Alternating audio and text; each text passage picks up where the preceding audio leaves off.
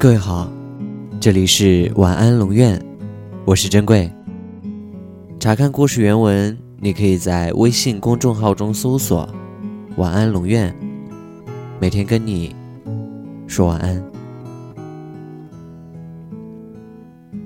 冬天来临了，空气变得好冷，直到有一天，天空中飘下雪花，雪花。越来越大，越来越多。森林里的绿色，慢慢的被白色所取代。渐渐的，冰雪覆盖了整个森林。在大雪覆盖的森林里，小猴子耐不住窝在家里的无聊时光，常常一个人跑出来玩耍。冰雪的世界很安静，安静的。一岁，所有的树木都睡着了。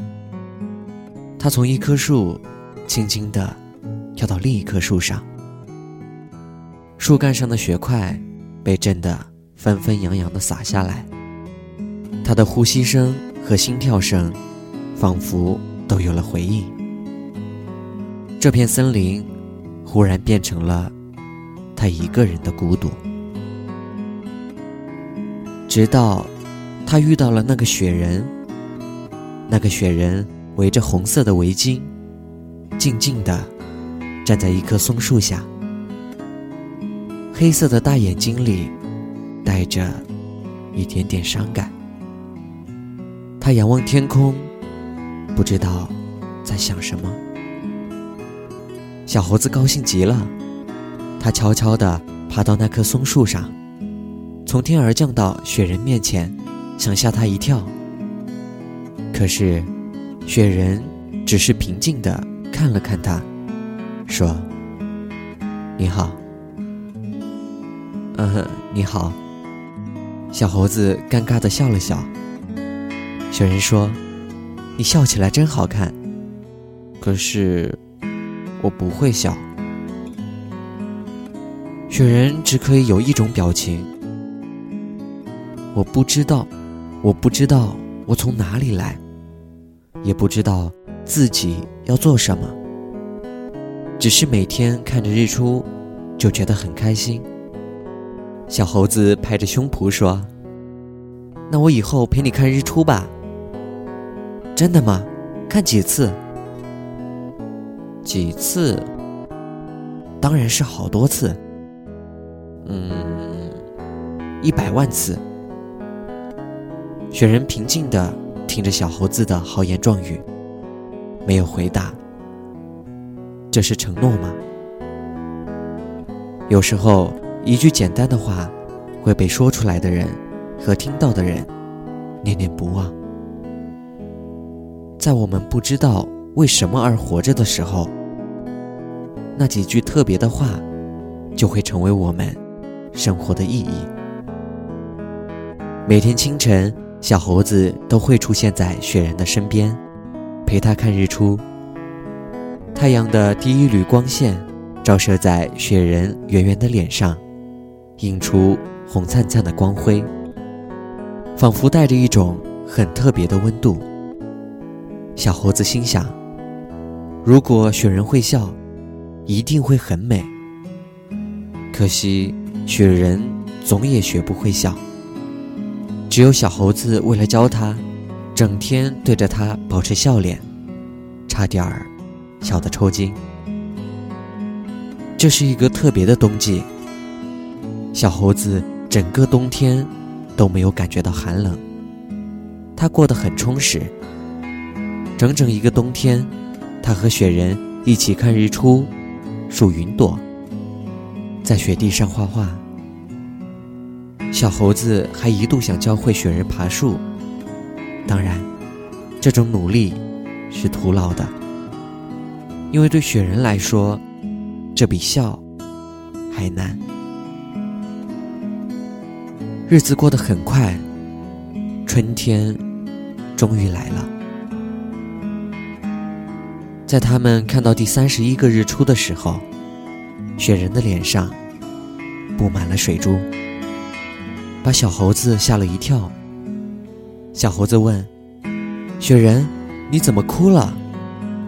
雪人说：“我不是哭，春天来了，我要融化了。”小猴子慌了，他大声喊道：“你不要融化，你不要融化！我们说好了要看一百万次日出的。”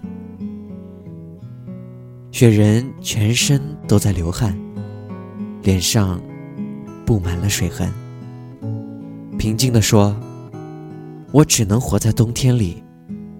冬天过去，我就会消失。即使是你。”也只能活几十年，怎么可能看一百万次日出呢？笨蛋！谢谢你陪我看的这三十一个日出，我会永远记住的。也请你不要忘了我。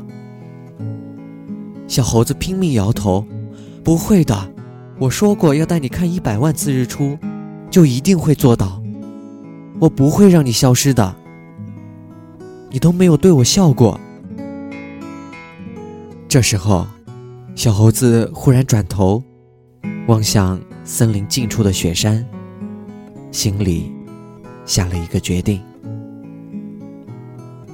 他抱起雪人，飞一般的冲向雪山脚下。等他们来到山脚下。已经奄奄一息的雪人才反应过来小猴子的意图。他虚弱地说：“你不要上去，上面的暴风雪会冻死你的。”小猴子说：“我要给你一个永远不消失的冬天。”小猴子紧紧抱着雪人，开始向山上攀登。随着海拔的增加。暴风雪的威力也增加了。小猴子咬紧牙关，拼命的攀爬。他看了看怀里的雪人，雪人已经停止融化，但依然没有醒过来。不知道过了多久，他们奇迹般的来到雪山的山顶。已经快要冻僵的小猴子。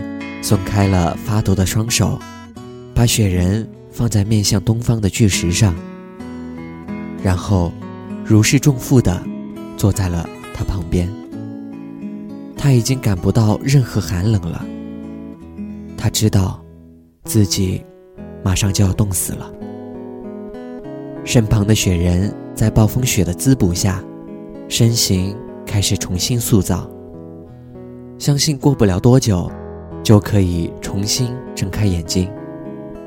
在小猴子结冰之前，他用尽全身的力气，挤出最后一个微笑。